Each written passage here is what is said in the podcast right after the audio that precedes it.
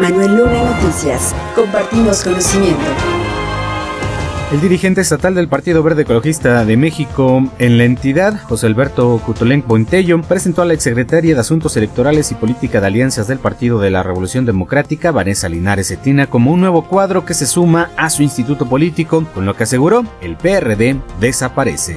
El PRD se manejaba por tres grandes líderes históricamente en el Estado de México. Vanessa representa uno de ellos. Con esto estamos ciertos que se le da el tiro de gracia ya al Partido de la Revolución Democrática. Ya lo poquito que quedaba, pues ya desaparece. La razón por la cual Vanessa Linares deja las filas del PRD, en sus propias palabras, tiene que ver con violencia política de género.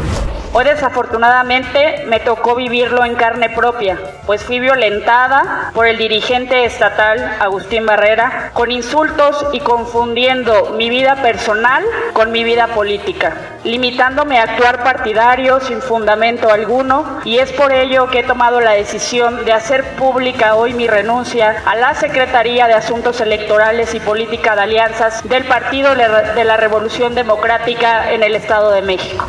De acuerdo con Vanessa Linares, su esposo es militante del Partido Verde Ecologista, y esa fue la razón del descontento del dirigente estatal del PRD, por lo que realizará la denuncia formal en contra de su ex líder partidista. En el Partido Verde, Vanessa Linares ocupará la Secretaría Estatal de Asuntos Políticos. Manuel Luna Noticias. Compartimos conocimiento. Este lunes la candidata común de Morena, Partido del Trabajo y Partido Verde Ecologista de México, Delfina Gómez, tuvo agenda privada. En su campaña ha propuesto que trabajará con empresarios para que otorguen el primer empleo a los jóvenes lo que es la contratación de jóvenes, que también nos importa mucho los jóvenes que tengan su primer empleo. Hay jóvenes que dicen, nada más denos la oportunidad de demostrar que sí podemos trabajar, que sí podemos poner en práctica lo que aprendimos en la universidad o lo que aprendimos en, una, en un CONALEP o en un bachilleres. Denos la oportunidad. Pues vamos a seguir platicando con nuestras empresas para que sigan apoyando a nuestros jóvenes y sigan apoyando a nuestras mujeres.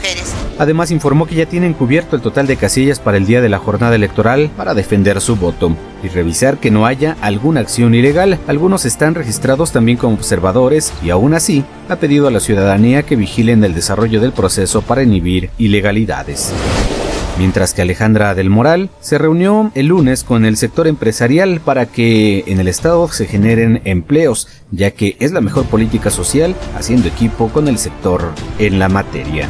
Queremos y vamos a trabajar para que nuestro Estado sea el campeón de generación de empleo a nivel nacional, de generación de oportunidades y de inclusión social para todas las personas. Para hacer este objetivo posible es fundamental la inversión productiva. Y no hay inversión si no hay inversionistas dispuestos a jugársela y hacer equipo con el Estado. Tenemos todo para lograrlo. Posteriormente se reunió con personas con capacidades diferentes en la Plaza de los Mártires de la capital mexiquense, donde reconoció que si bien se han logrado avances en inclusión, es fundamental seguir haciendo equipo con la sociedad civil para avanzar en la atención de ese sector para que tengan las mismas oportunidades. Lunanoticias.com Compartimos conocimiento.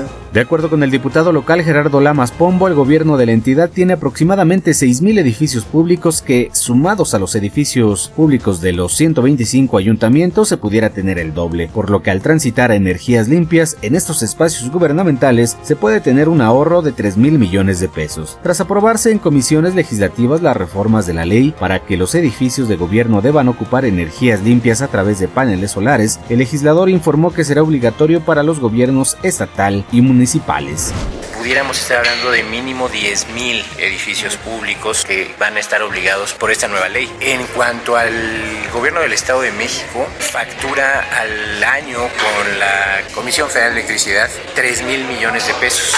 Y sin duda esto, dependiendo de en qué esquema se maneje, pero podría estar generando un ahorro de hasta la mitad, de hasta 1.500 millones de pesos. Y repito, esto sin contar a los 125 ayuntamientos. Entonces pudiéramos estar hablando de otros 1.500 millones de, pesos también de ahorro para llegar a 3 mil. Para el legislador tiene más repercusión incluso que el propio hoy no circula. Cabe señalar que se modificó el proyecto original que tenía 33 artículos y 7 artículos transitorios para reducirse a 22 artículos y los 7 transitorios. Proyecto original también traía el alumbrado público y también traía todos los servicios de agua como plantas tratadoras, como pozos, y por alguna razón los compañeros diputados creyeron que eso era demasiado en este momento. Ya con eso tuvimos el acompañamiento de la mayoría de los partidos, no votaron en contra, no sé qué estén pensando, se supone que tenían que asistir y, y votar. Al preguntarle sobre qué pasará si Morena se abstiene de votar en el Pleno, afirmó que la iniciativa alcanzará a pasar. Cabe resaltar que de aprobarse en el Pleno, su ejecución será gradual a partir de 2024. Manuel Luna Noticias. Compartimos conocimiento. La importancia de impulsar una política de género y establecer un lenguaje con esa perspectiva en la legislación mediante acciones específicas logra la igualdad sustantiva entre hombres y mujeres, así lo destacó Mirna Araceli García Morón, presidente de la Comisión de Derechos Humanos del Estado de México durante la charla entre magistradas organizada por el Tribunal de Justicia Administrativa de la entidad.